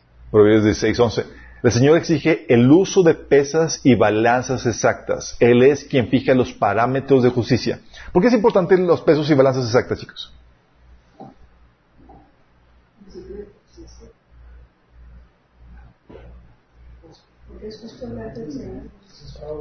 Es fraude, oye, te estoy pagando por algo y tú me estás dando menos por lo que yo estoy pagando. Eh, ¿Estamos de acuerdo en eso? Y eso se da cuando compras cosas, por ejemplo, en, esta cultura agraria, cosas de granel y demás. Oye, supone que estoy comprando dos, dos litros y me están dando menos. Tipo cuando vas a la gasolinería. Oye, te estás pagando por algo, pero estás dando de menos. No son pesos y eh, balanzas exactas. Pero también se da eso, chicos, cuando, cuando trabajas menos horas de las convenidas. Sí. Cuando trabajas menos horas de las convenidas. Oye, te están pagando por tantas horas y tú estás trabajando menos. Sí. O sea, no estás desquitando lo que te pagan. Y hay trabajo. Digo, si dijeras, oye, pues ya no hay nada, ah, pues, brutal. Pero muchas veces hay chamba y demás, y gente se desaparece. Y ahorita, digo, por ejemplo, algo que, algo que teníamos eh, era la... Porque está la tentación, chicos. Oye, si no me ven, si no me observan y trabajo desde casa, tengo una tentación. Tengo la, la ventaja de, de que puedo desaparecerme y saber cómo estoy trabajando. Recuerdo cuando estábamos en el seguro, eh, al inicio, antes de que empezara la pandemia ya trabajamos desde casa desde ese añales. Y la problemática era cómo asegurarnos que las personas que trabajan desde casa trabajaran las horas acordadas. Sin estar ahí viendo, observando. ¿Por qué? Porque sabemos que está la tentación, chicos. Oye, estoy aquí en mi casa y me desatiendo y bye. Sí, y hago como que trabajo las tantas horas. Y recuerdo situaciones de abuso de ese tipo, chicos, entre cristianos. Una persona me decía que trabajaban con nosotros en el área de cobranza, que fueron las, las problemáticas más, más graves. Decían, es que Alberto, ya no, ya no puedo más, es, mucho trabajo, es mucho trabajo. Y yo no tenía la forma de medir el trabajo desde casa, imagínate. Entonces, pues contraté a otra persona, no, eh, contratamos a dos personas para que cubrieran el área de cobranza. Oye, y luego, pues, aprendí la forma de cómo monitorear el trabajo a distancia. Podía monitorear por minuto cuánto estaban, cuánto estaban trabajando y cuándo no. Cuando entraban al sistema y cuándo no, y toda la cosa. Oye, cuando checo, el chavo que decía que ya no podía más, trabajaba en promedio dos horas al día.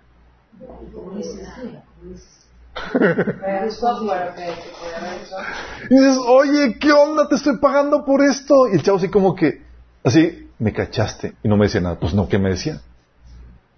¿Te imaginas? ¿Por qué? Eso es robo, chicos. Estás pagando, estás, estás, son balanzas y pesas inexactas. Tú estás trabajando menos de lo acordado. Sí, estás, estás, estás dando menos de lo, de lo, que se te está pagando. No estás quitando lo que se te paga. O lo mismo pasa cuando es un trabajo de menos calidad. Yo sé con, los, con las empresas que construyen y demás y te dicen, ah, sí, te voy a ofrecer esto y luego pues saben cómo, cómo hacer las cosas y, y dan un servicio, un trabajo de menor calidad y te lo venden como si fuera de, de mejor calidad. Sí. O cuando eres negligente eh, eh, con, en tu trabajo. Utilizando tu trabajo, tu horario de trabajo, para hacer cosas que no son de tu trabajo. Estás ahí y estás ahí chambeando en otra cosa, estás en cosas personales y demás. Estás dando menos de lo que se te está pagando. Sí. Eso, eso es negligencia, chicos. Y eso es, tú no estás generando valor, tú estás robando valor. Estás quitando valor. Lo mismo se da, chicos, cuando del otro lado, cuando los jefes esperan que los empleados trabajen siempre tiempos extras y no pagan. Dices, oye, y luego todavía se ofenden cuando salen y, trabajaron, fueron diligentes, no perdieron tiempo en cosas personales ni nada, no, no facebookearon ni nada. Y luego todavía esperas que estén dos, tres horas gratis trabajando para ti. No son pesas y balanzas exactas, chicos. Sí, no son pesos y, pesos y balanzas. Y hay formas de compensar, sí, de una u otra forma. Y hay gente que me dicen, eh, que me, porque hay gente que, que, dice, oye, es que hay formas de, de, pagar que no es con dinero y compensar ese trabajo. Sí, claro. Por ejemplo, hay gente que mi trabajo, que me sacaban la, me echaban la mano con, a veces quedándose más, más tiempo eh, de, lo, de lo acordado, pero oye, cuando me pedían día, llévatelo. sí. Oye, cuando quería salir más temprano, llévatelo. Sí, o sea, había esas concesiones para compensar. Tal vez no podía pagar, compensarle económicamente, pero había permisos y libertades que se le permitían, sí, tener por causa de eso. Pero se trataba de compensar eso. Porque el principio es pesas y balanzas justas de lo acordado, chicos. Estoy pagando por esto espero eso. Estoy pagando por un trabajo con esta calidad espero que me des esa calidad. ¿Vamos entendiendo? Y cuando no operas debajo de este principio, tú estás robando valor es una amenaza. También cuando no compensas de alguna forma el beneficio gratuito que se te otorga, chicos. Algo que se te debe de quitar de la mente es que las cosas gratis no cuestan. Todo cuesta, chicos. No hay nada realmente gratis. Todo bien o servicio que genera, que tú recibes de forma gratuita, alguien tuvo que pagarlo. Alguien lo paga. Oye, pero no me cobra, no me No, no, no, no, todo se paga, chicos. El hecho que te lo estén subsidiando, como Pablo que estaba subsidiando a él su propio trabajo, que le estaba dando, no lo cobraba, pero ¿quién lo pagaba? ¿Quién lo patrocinaba? Pablo y sus colegas. Sí. Oye, tus papás te están dando algo, servicio gratuito, provisión y demás. ¿Quién lo está pagando? Ellos lo están subsidiando. Pero cuesta. Sí. Y cuando estás consciente de que todo cuesta y realmente no hay nada gratis, sino que solamente son cosas subsidiadas, empiezas a generar el sentido de valor, de valorar las cosas. Sí. Romanos 4, 4, dice, ahora bien, cuando alguien trabaja no se le toma el salario como un favor, sino como deuda. Oye, pero no me está cobrando. Hay una deuda, chicos. Aunque sea gratuito, hay una deuda. ¿Cómo puede ser algo gratuito? ¿Cómo puede generarte una deuda, chicos?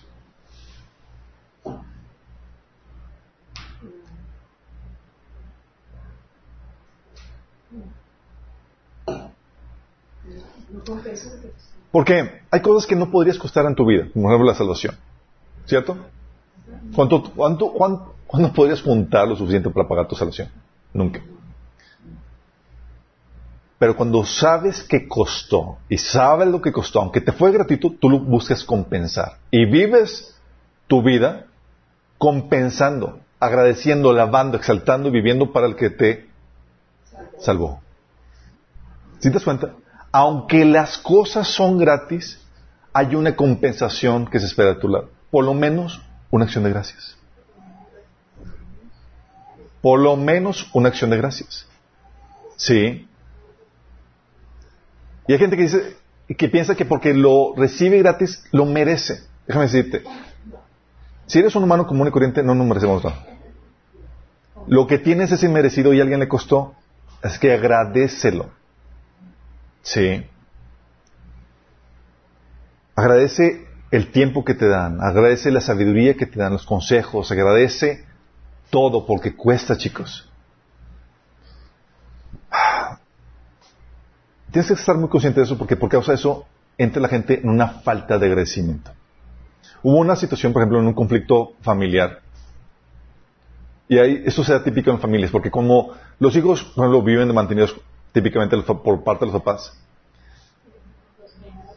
Viven, o sea, dices, oye, menores de edad, viven mantenidos, y ellos asumen que se lo merecen o que es su derecho. ¿Sí? Y ese, a veces, oye, los mantienen, les dan, compran ropa y demás, y luego todavía alzan la voz a sus papás o los maltratan con su trato. ¿Sí me explico? Dices, oye, no estás entendiendo la dinámica aquí. Todo esto es por gracia. Y se te debe, debes de compensarlo de alguna manera. Y la Biblia como enseña, por eso enseña a los hijos, honra a tu padre y a tu madre. Por eso también instruye el que no los insultes, el que no les alces la voz. ¿Sí? ¿Por qué? Porque es lo justo, tú les debes. Ellos te han estado manteniendo, te han estado dando la creencia gratis. Escuela y demás. Pero como la gente piensa que es, oye, pues lo estoy recibiendo gratis, no me lo están cobrando, entonces no lo aprecio, no lo valoro.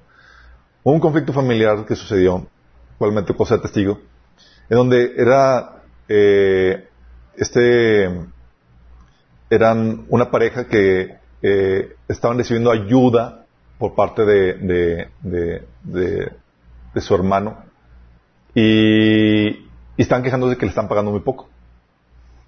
Está diciendo, no, es que nos estafa, nos está eh, nos, trabajando y nos está pagando, eh, ¿qué?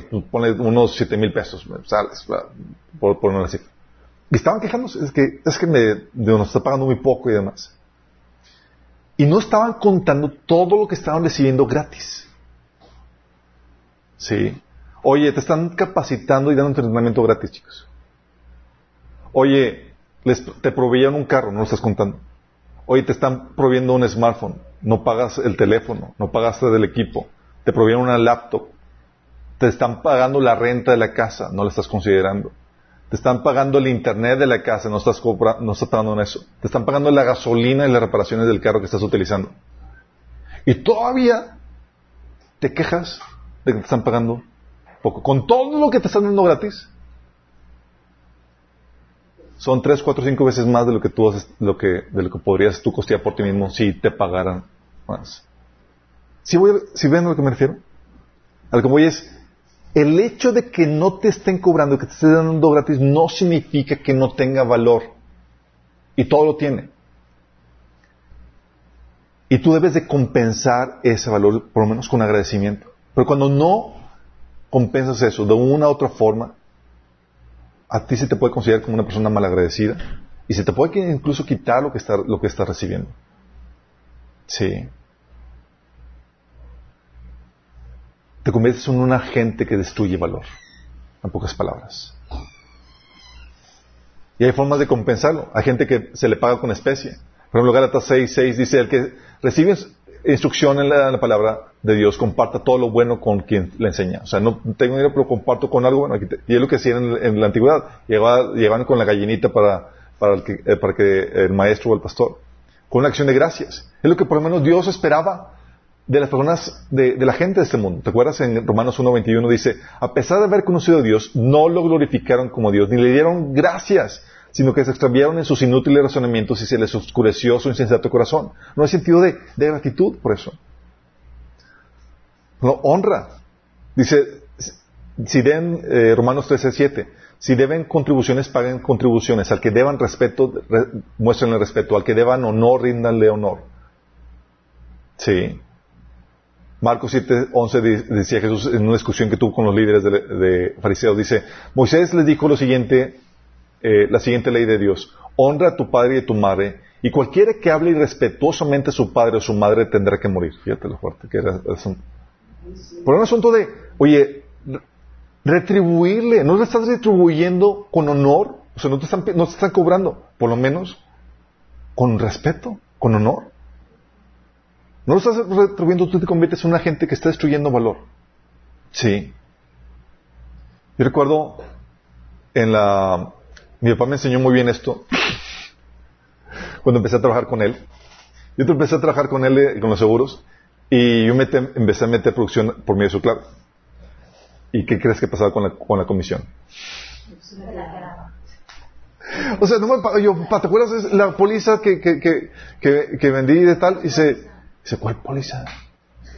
Dice, ah, esta, ah. ¿Y cuánto era? Y dice, dice, ah, fue tanto, era, dice. Y luego me dice, ah, ¿te acuerdas cuando te llevé de vacaciones a qué? ¿Te acuerdas de la ropita que te compré? ¿Te acuerdas cuando yo? y obviamente e, era la forma en que estaba cobrando no era la apropiada. El, el, pobre chavo está queriendo salir adelante y generar su ahorrito y independizarse en ese momento correcto, pero estaba enseñando un principio correcto. Es, oye, se te ha retribuido, sí, y se espera que tú pagues de una u otra forma lo que se te retribuyó. Sí, es capaz que puedan cobrar, pero mínimo se espera una honra. Mínimo se espera un respeto. Mínimo se espera un, que lo procures. Que compenses eso. ¿Sí vamos entendiendo? sí, es donde, oye, y hay gente que no podemos pagar cosas. Yo recuerdo, pero oye, hay un sentido de, gratitud y de, y de deuda. Yo por ese sentido de, gratitud y de deuda le dije, ¿sabes qué? Voy a, el primer proyecto que voy a hacer de negocios va a ser para bendecir a mi papá y va a ser construirle ahí su, agencia. Y resultó que yo fui el beneficiario. Sí. Fue para compensar lo mucho que había recibido de él. Sí.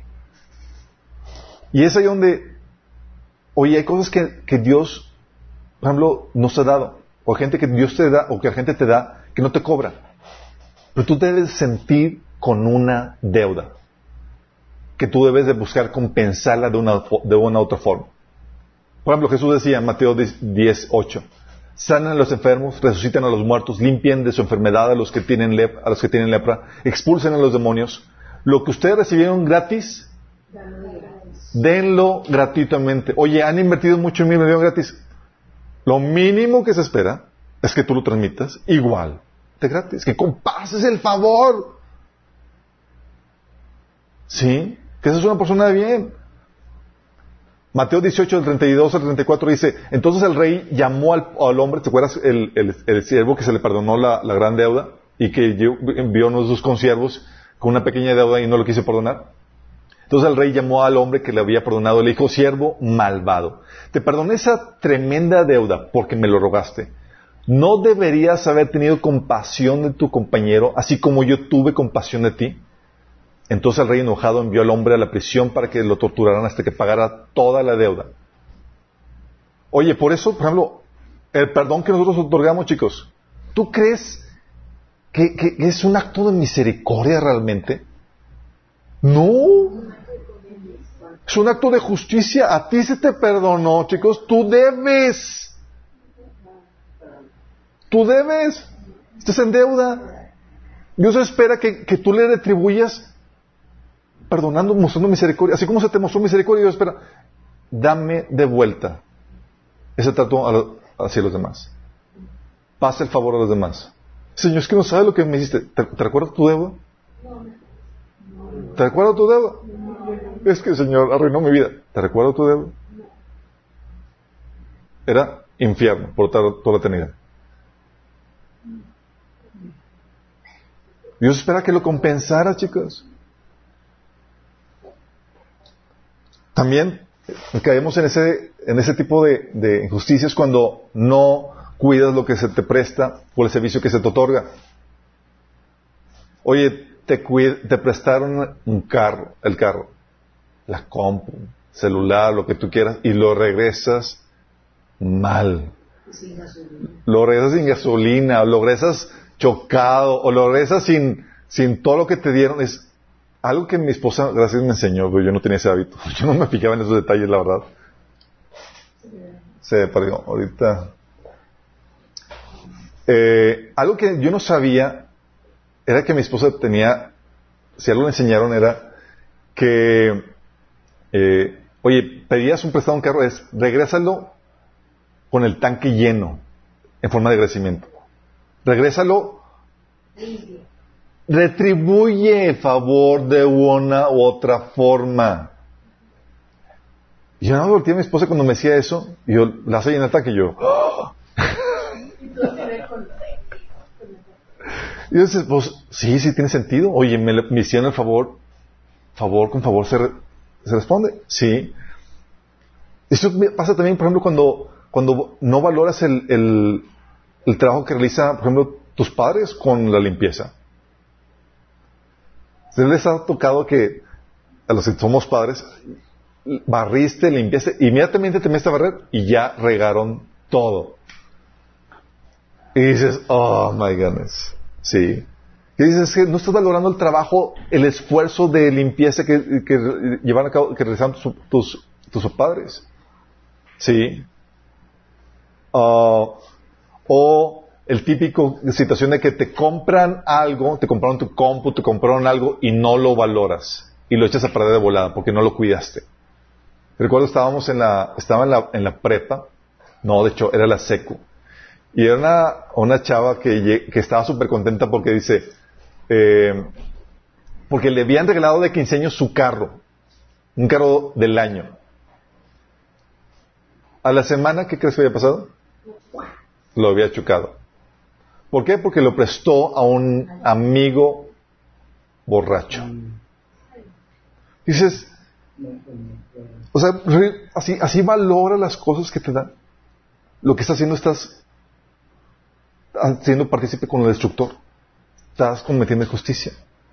También, cuando no cumples con tu palabra, chicos. Oye, prometiste dar cierto descuento y no lo otorgaste. Uh, me ha tocado y entre manos. Ay, no, hermano, si haces tal, te doy tal, descuento y lo haces en los oxisos. O prometiste dar tal o cual servicio y no lo realizaste.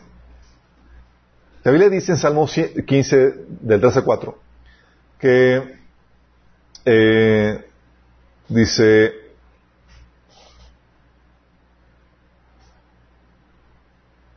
habla de los que honras, dice el Señor, dice, honra a quienes siguen fielmente al Señor y mantienen su palabra aunque salgan perjudicados.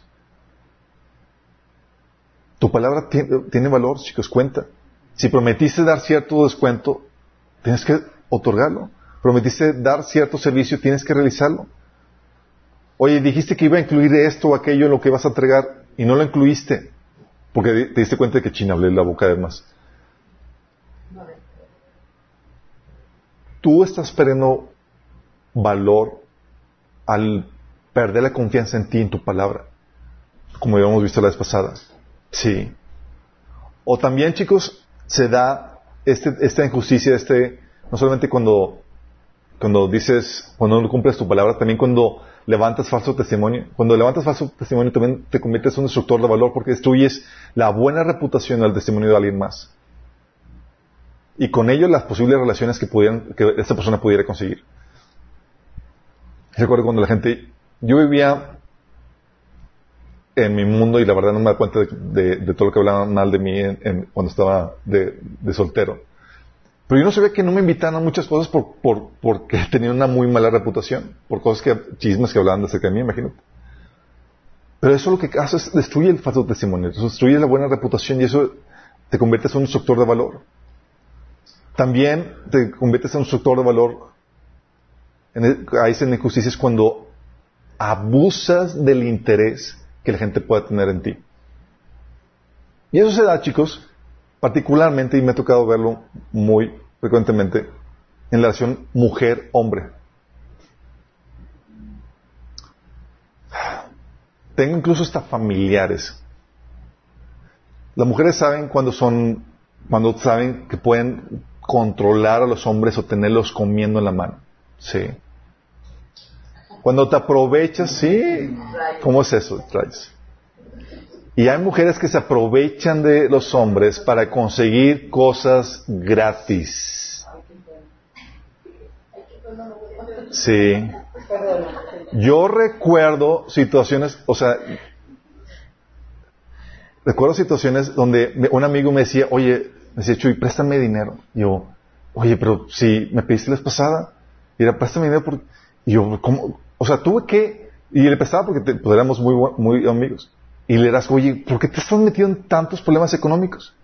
Bueno, había una chava de su trabajo que lo, que ella, él andaba atrás de ella y ella le exigía que, oye, que le prestara dinero, que lo invitara a salir, que le comprara tal cosa, o sea, lo estafaba así tal cual.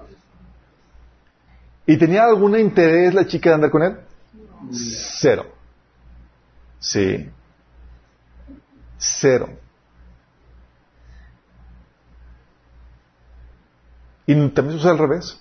Hay gente que compra amistades. Oye, chavos que saben que compran eh, con, eh, con regalos, con atenciones y demás, y quieren comprarte y luego chantajearte y controlarte, porque te sientes en deuda a ambos lados. Sí. Lo que estás haciendo estás abusando. Son injusticias. También cuando, no, cuando inviertes con dinero que no es tuyo.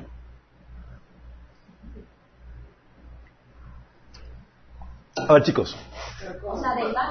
Va a ver. ¿Es correcto pedir prestado para ir a apostar?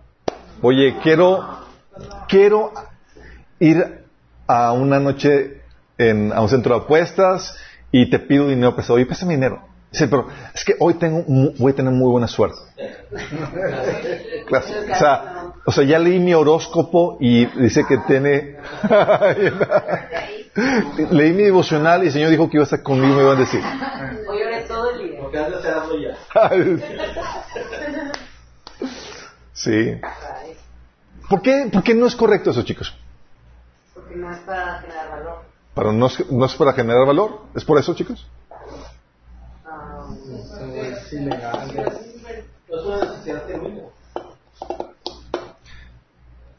Pero ¿qué pasa si pido un préstamo sin colateral para invertir en un negocio? Es un riesgo. Depende. Es un riesgo. Ok, chicos, les voy a platicar algo, una tontería que hice y con la cual yo me endeudé. Exactamente. Pero hay términos, condiciones Yo estaba en una situación, chicos, en donde yo me estaba independizando y yo quería dejarle a mi mamá una eh, eh, la casa acondicionada para que ella la pudiera rentar. Entonces yo era una persona en la que estaba Señor tratando cosas en mi corazón. Eh, había mucho orgullo en mi corazón y demás, y tú sabes que antes de la derrota, antes de la caída, viene, eh, lo precede el orgullo, ¿sí?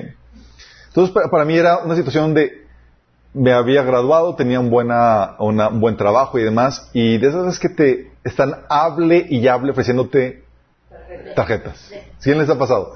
Tenía un montón de tarjetas, chicos, de crédito. Montonal. Y pues soy una persona yo muy austera, o sea, casi no gasto ni compro nada. Entonces para mí era, yo mi, mi, mi suegro decía, no, es que es mal gastar, eh, o sea, el crédito uno no, no debe utilizarlo para, para gastar eh, compras de consumo, sino uno debe utilizarlo para invertir, para generar más dinero. ¿Sí? Pero la, la problemática es que yo ignoré el principio que habíamos, leído, eh, habíamos visto hace dos sábados, ¿te acuerdas? El principio del riesgo en toda inversión. Tú puedes decir, oye, voy a invertir y voy a hacer tal negocio y asegurar ganancia. No, es una inversión, es un negocio. Todo negocio implica un riesgo, un riesgo que no puedes tú asegurar si se va a obtener o no aunque sea muy seguro. Santiago te reprende, ¿te acuerdas que decías, oye, vamos a hacer tal negocio, vamos a hacer tal cosa, vamos a tener tal ganancia? Y Santiago decías, ¿qué te pasa? Si tú no sabes, Santiago, es bien seguro. Dices, ¿qué te pasa? No puede ser eso. Entonces, para mí, la situación era una situación donde era un negocio sumamente seguro. Oye, am- a- eh, amueblo la casa, la, la preparo y lo hice todo con crédito y se va a rentar, ¿no? tal- tales ganancias proyectadas, tanto gana- tanta renta al, al mes, etcétera, y todo va a estar de maravilla. Pregúntame, ¿funcionó? Evidentemente no. ¡No! Yo estaba, la verdad es que me caí en avaricia porque yo quería ver ese proyecto ya realizado. Y no me esperé a trabajar y ahorrar para yo, de mi propio ahorro, invertir en eso. Y dejé que alguien más corriera el riesgo. ¿Quién lo corrió? El banco.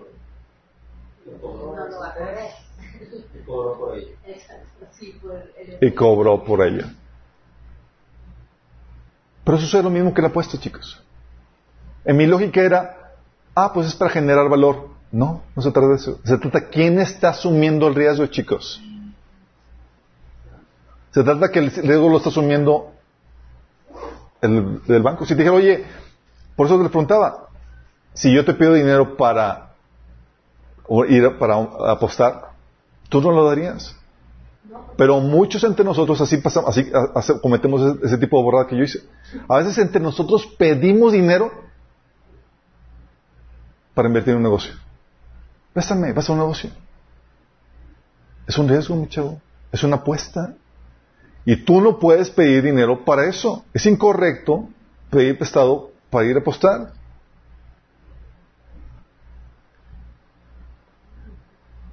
Si quieres apostar con dinero de otro, lo correcto no es pedir prestado.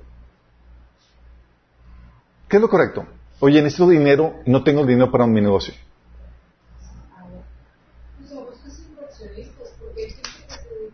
Buscas inversionistas, personas que están dispuestas. Un inversionista es una persona que está dispuesto a correr el riesgo contigo. Pero por lo mismo, reciben no intereses, sino dividendos. ¿Sabes la diferencia? Un interés es, esta cantidad que me prestaste, te doy un pequeño ganancia en base al dinero que me prestaste. Los dividendos son es otra cosa. Los dividendos es la ganancia proporcional a la inversión con respecto al total. Es cuánta ganancia hubo y se da una, se da mayor. Sí. Pero préstamos para un negocio, chicos. Oye, te voy a prestar para un negocio y se pudiera dar. Pero la problemática es que tú tienes que ser muy abierto y honesto en que vas a utilizar el dinero. Tú tienes que ser también muy sabio si vas a prestar en eso. Porque es por más buena intención que tenga la persona, por más buen deseo que tenga la persona. Y muy buena, la circunstancia es una apuesta. Aún teniendo el mejor negocio, es una apuesta. Oye, préstame para el negocio. Si te piden dinero a ti para el negocio, audita el negocio primero. Es un muy buen negocio. Um, dame el balance. Sí. Digo, no te voy a prestar si, si, estás quebrado si estás haciendo mal uso del dinero en tu negocio. Y voy a pedirte colateral. y voy a colateral, es decir, algo que respalde el préstamo, una garantía. Y voy a cobrarte un interés, porque no es gratis. Y la problemática es que cuando pides dinero prestado a alguien, chicos, te conviertes en esclavo de alguien. Por eso empiezan a verse con, eh, de reojo cuando, oye, pediste prestado no te, han, no te han regresado el dinero y se fue de viaje, de vacaciones.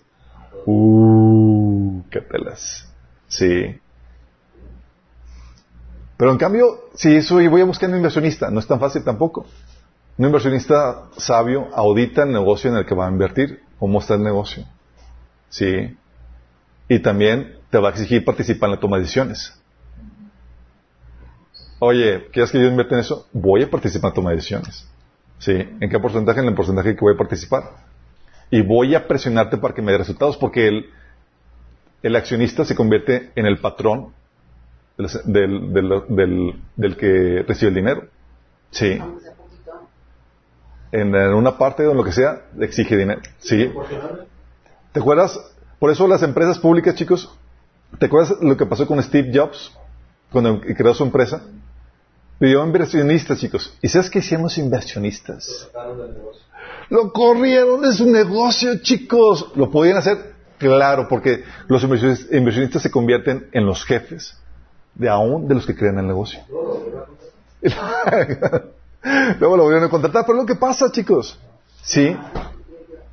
Por eso no es tan sencillo eso. Por eso, oye, quiero pedir dinero prestado. ¿Sabes qué? Es querer, es, te gana la avaricia así como me la ganó a mí.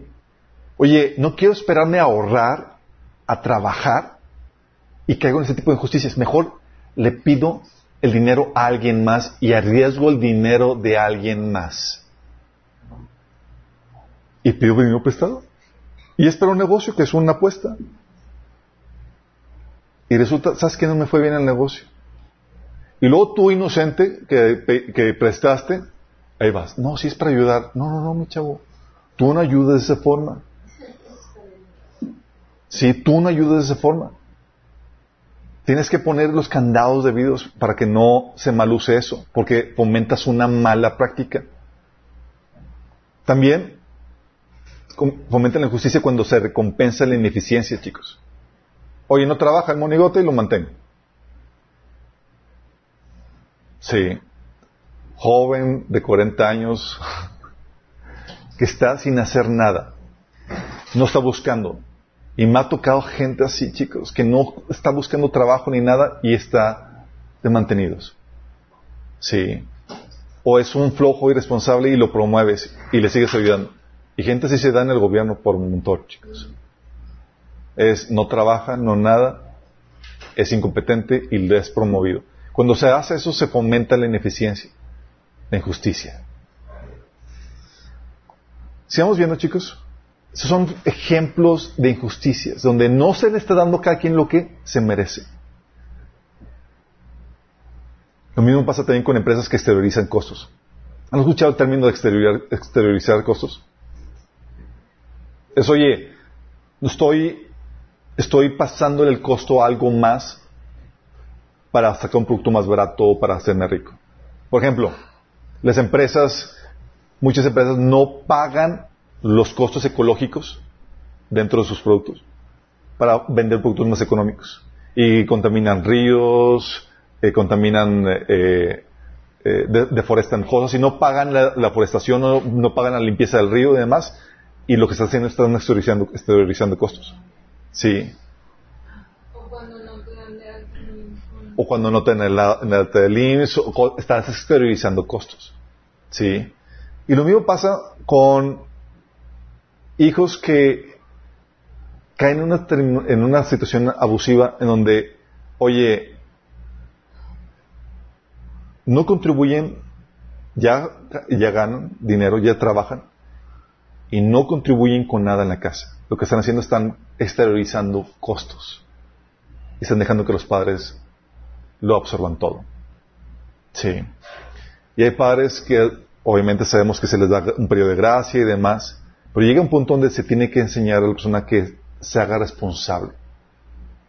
Dice, oye, ya estás ganando y es tiempo de que empieces ahora a pagar parte de los recibos.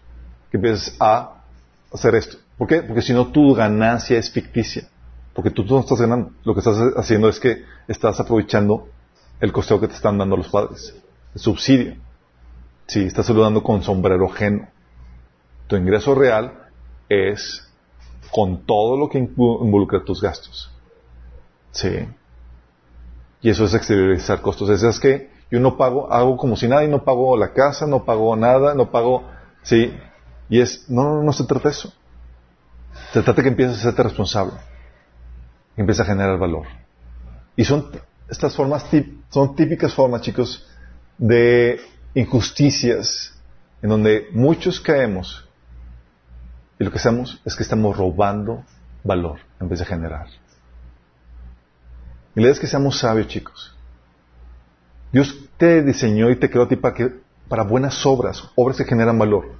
Y esos tipos de, detalles nos convierten en personas que destruyen valor y roban el propósito de Dios para nuestras vidas. Y abusamos en eso. Entonces, llévate esa tarea. Señor, ¿qué cosas tengo que cambiar, que corregir? No quiero ser una persona que destruye valor. Yo en mi caso tuve que reformar mi vida porque estaba, por mi avaricia, creyendo, estaba, cometí el error de encharcarme apostando con dinero que no era mío. Y así puede ser cosas tuyas. Oye, ¿estás qué? Tal vez estoy en la casa de mis padres y, todavía, y estoy trabajando y ganando. Y me voy de vacaciones y me voy de vacaciones y disfruto mi dinero, pero no estoy contribuyendo con nada. Si tú estás viviendo en la casa de tus, padres y no contribuyes con nada, y te das de vacaciones y haces sus gastos y demás, ¿sabes quién te está pagando las vacaciones? Tus papás. Todavía tus papás. Con el subsidio que te están dando, estás exteriorizando costos. Sí. Uno debe ser responsable. Por eso, como les comento, cuando entiendes, nada es gratis, todo tiene un costo, empiezas a valorar cada cosa que te hace. Y cuando valoras cada cosa que te hacen, te conviertes en una persona sumamente agradecida. Porque hay cosas que no puedes pagar. Pero ya tan siquiera lo tratas de atribuir de una u otra manera. Es un gracias, un respeto, un honor, cariño. Terminamos con una oración. Amado Padre Celestial, gracias Señor, porque tú nos enseñas el principio de justicia, Señor el pagar a cada quien lo que se merece, Señor, para que podamos producir valor, Señor, para producir riqueza, Padre. Queremos generar, ser esos agentes, Señor, que, generan valor, no que lo quitan, Señor. Queremos ser esas personas que viven en justicia, no en injusticia, Padre. Si hay cosas que, Señor, tenemos que cambiar, si hay cosas que tenemos que corregir, Padre, ayúdanos, Señor, aunque nos cueste, Padre. Sabemos que mucho de la injusticia es producto de nuestra flojera, de no querer pagar el precio, de ser lo correcto, Señor, de ahorrarnos el esfuerzo, de ahorrarnos el trabajo, de ahorrarnos el dinero, Señor. Que nos seamos eso, Señor. Que estemos dispuestos a desgastarnos para hacer lo correcto. Ayúdanos, Señor, en este proceso. Te lo pedimos en nombre de Jesús. Amén.